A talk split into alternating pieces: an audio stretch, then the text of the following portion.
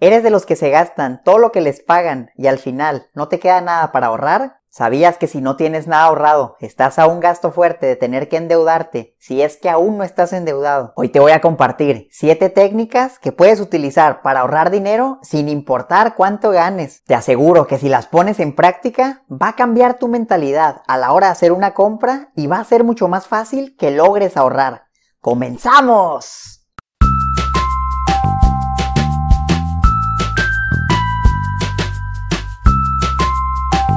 Hola, ¿cómo están? Yo soy Omar y bienvenidos al canal de Educación Financiera. El día de hoy te voy a compartir 7 técnicas que puedes utilizar para ahorrar. Estos métodos son muy poderosos y cualquier persona los puede aplicar. Te vas a ahorrar mucho dinero y todas estas técnicas las puedes aplicar porque se enfocan en reducir tus gastos, así que no importa si ganas más o no. Solo te pido que le des un me gusta al video y lo compartas con las personas que sabes que tienen problemas para ahorrar. La primera técnica consiste en quitarte el dinero antes de que te lo gastes. Por ejemplo, imagina que quisieras ahorrar el 10% de tu sueldo. Esto quiere decir que cuando recibas cualquier tipo de ingreso, vas a separar el 10% de esa cantidad antes de pagar cualquier otra cosa. Lo vas a poner en una cuenta separada a la que normalmente usas para almacenar tu dinero. Por ejemplo, si estás en México, puedes abrir una cuenta en CETES y programar que de manera automática te retiren el 10% de tus ingresos cada mes Además de estar ahorrando, esta cuenta te va a estar generando un rendimiento. En 2019 es de alrededor de 8% al año.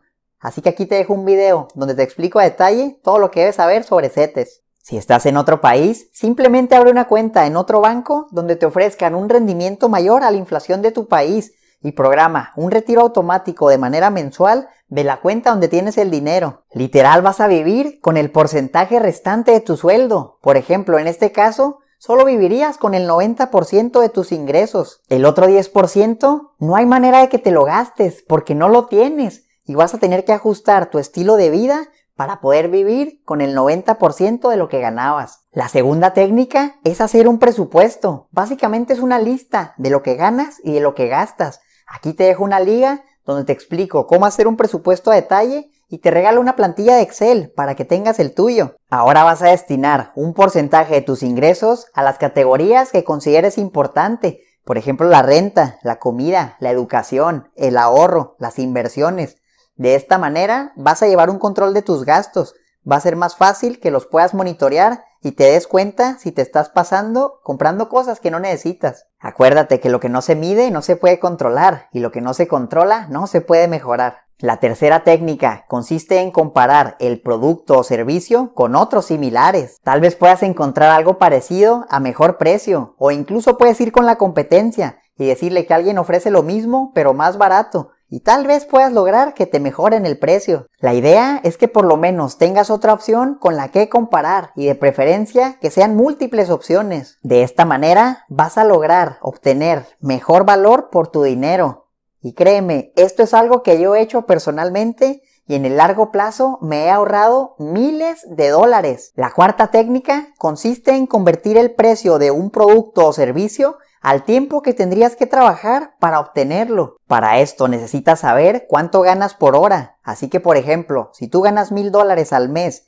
y estás trabajando 48 horas a la semana, esto quiere decir que vas a trabajar 192 horas en un mes. Por lo que si tú divides 1000 entre 192, te vas a dar cuenta que por hora estás ganando 5.20 dólares. Ahora imagínate que quieres comprar el nuevo iPhone que cuesta 1000 dólares. ¿Estarías dispuesto a sacrificar 192 horas de tu vida que tendrías que dedicar a trabajar para juntar el dinero para comprarte el iPhone? Espero que tu respuesta sea que no. Ahora imagínate una persona que gana 500 dólares por hora. Solo debería trabajar dos horas para poder comprarse el iPhone para esta persona, tal vez no sea mucho, dos horas por un iPhone, se le puede hacer un, buen trato. Pero para ti, que tendrías que trabajar 192 horas, tal vez no sea la mejor decisión financiera comprarte ese iPhone. La quinta técnica consiste en convertir el precio del producto o servicio al dinero que tendrías en un futuro si obtuvieras un rendimiento conservador. Por ejemplo, un 6% anual ajustado a la inflación durante 30 años. Imagínate que en vez de gastarte mil dólares en un iPhone, invirtieras ese dinero bajo estas condiciones. un 6% anual ajustado a la inflación de interés durante 30 años. Después de 30 años tendrías 5.743 dólares. Ahora pregúntate a ti mismo, ¿prefieres tener el iPhone de 1.000 dólares ahora o tener casi 6.000 dólares en 30 años? Piensa en tu retiro y que de algo vas a tener que vivir cuando te jubiles.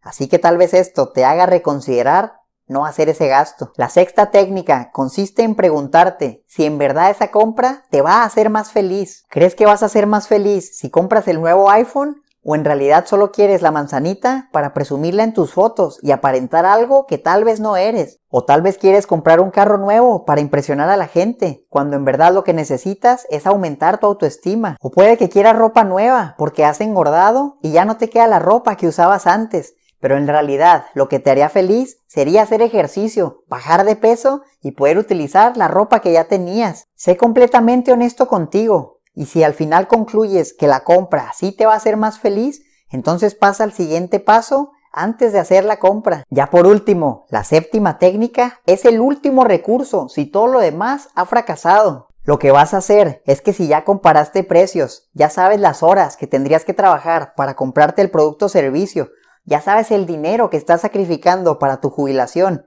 y consideras que la compra sí te va a hacer más feliz, entonces lo que vas a hacer es esperar. Te vas a esperar un determinado plazo antes de hacer la compra. Yo te sugiero que sean 30 días, pero puede ser una semana, dos semanas, tres semanas, lo que tú quieras.